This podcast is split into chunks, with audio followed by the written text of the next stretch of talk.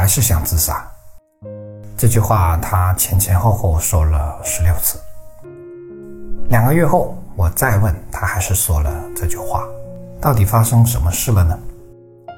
是这样的，有段时间我把我的微信号挂在了简介里，他是那时加我的，我们很快就聊起来了。但这是一次非常不愉快，甚至让我感到反感的聊天。为什么呢？因为我平生第一次感到被人那么防备着。一开始，他没有任何的自我介绍，而是一味的问我，这是一种拷问式的问法，比如问我多大了，做什么的，做了多久啊，在哪里做，结婚没，有孩子没，有几个孩子，幸福吗？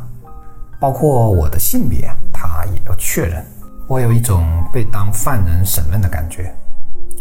是你加我的大哥，怎么角色反转了呢？于是我把我的感受告诉了他。我说：“你这样问让我感到很不舒服。你上来什么也没介绍，就问我这么多问题，而且我也都回答你了，可你自己什么也不说。你加我做什么的？”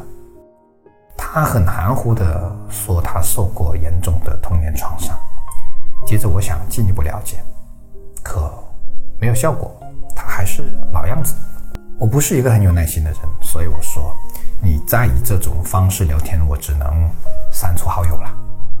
在这期间，我已经把一位心理咨询师的微信推给了他，并说明我这里帮不了他。可他还是那样，最后我只好把他删除了。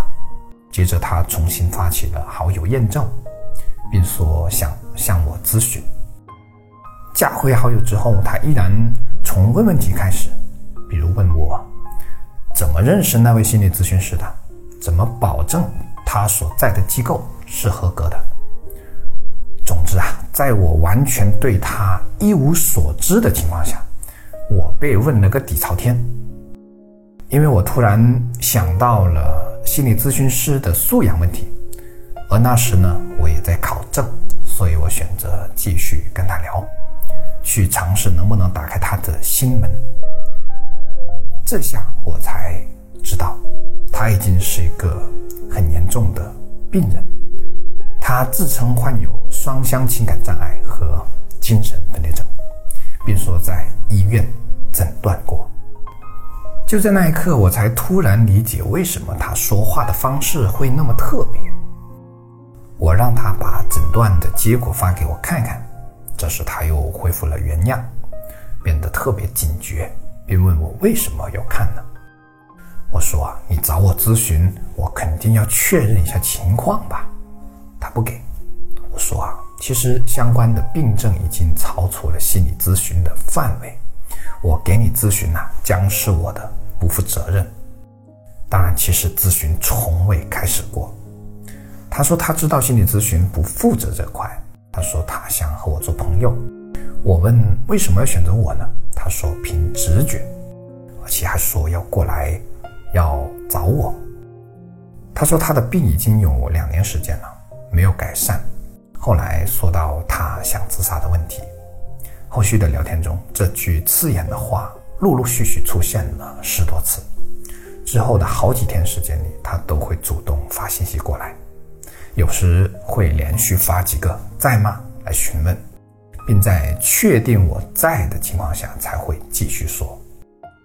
但无论我如何试图把他引向正向的积极面，他都会冒出那句话。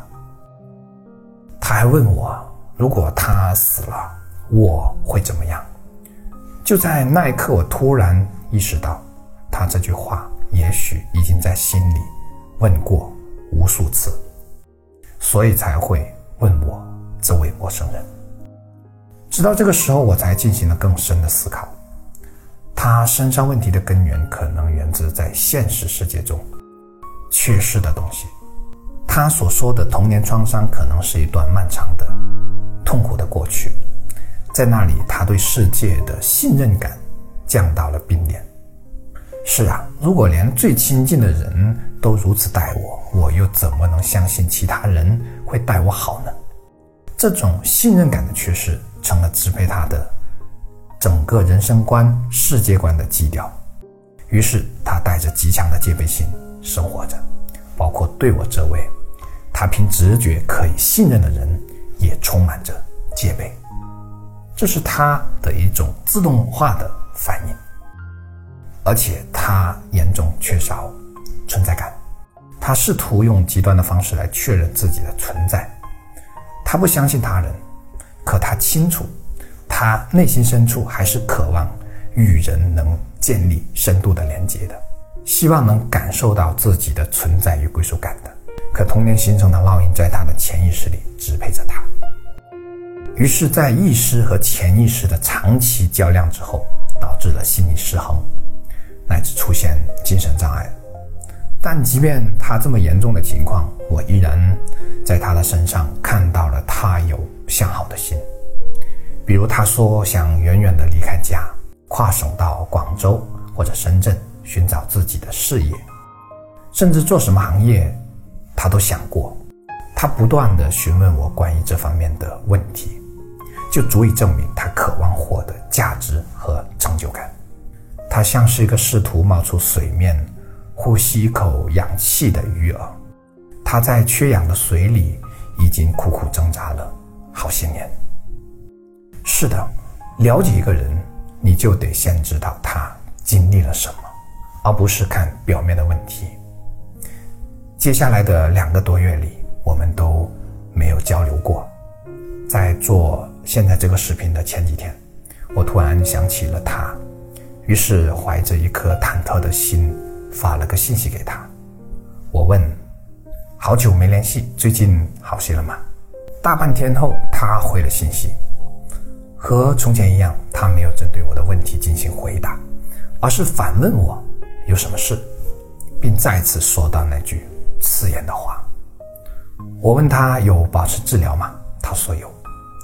静默大半个小时后，他的一句话让我感到了一丝丝的宽慰。他问：“你最近怎么样？”我想，如果一个人能将过度关注自己内心世界的注意力转向外界，转向去关注他人，发自内心的关心和欣赏他人，他就离走出心理困境不远了。当然，这个过程很漫长。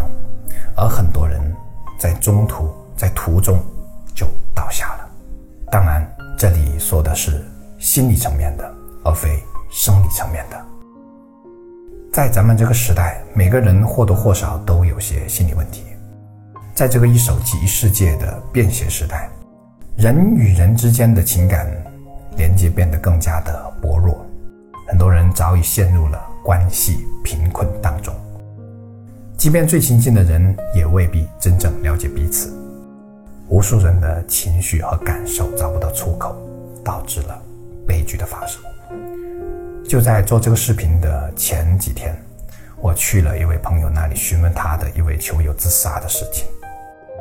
他说，那是一位特别热爱打球的球友，经常参加大小比赛，他们已经认识了好几年。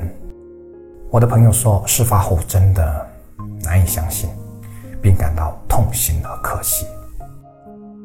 于是我刨根问底，试图不放过任何的蛛丝马迹。我想知道当事人到底经历了什么。我想知道一个一周五六天时间都会来打球的人，并和大家都聊得来的人，怎么说没就没了呢？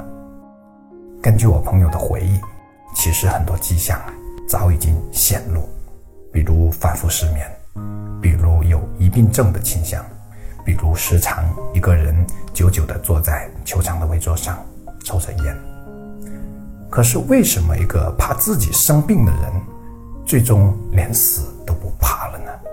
期间他有一段时间没来，我朋友问他最近怎么没来，他说还能来已经不错了。后来得知，他其实已经在高楼上试图跳过一次。再后来，我的朋友因为有事离开了球馆十个月。就这样，离开前还好好的那位球友，一个据说特别疼爱自己女儿的五十多岁的男人，就这样消失在了这个世界里。是的，最终他还是跳了。因为无法了解其家庭的情况，所以作为一个间接的旁听者，无法从中得知压断骆驼脊梁的最后一根稻草是什么。我想，如果有人能理解他，能听他诉说心底深处的痛苦，或者还有一些希望，是的，也只能是或者，或许，也许。每一个类似的悲剧，即便是最亲近的人，都会在事后感到意外。是啊，他怎么那么冲动，那么傻呢？就像很多得抑郁症的患者，外人根本看不出来一样。表面看似风平浪静，水底可能早已暗流涌动。表面正常的人，内心或许早已濒临崩溃。希望这个视频能让人间多一份理解和关爱，并深知每个人的，让那些几近绝望的人能感到一丝温暖，让他们感到这个世界虽然不完美，但我并不孤单。我是谢明宇，你心灵上的邻居，欢迎关注。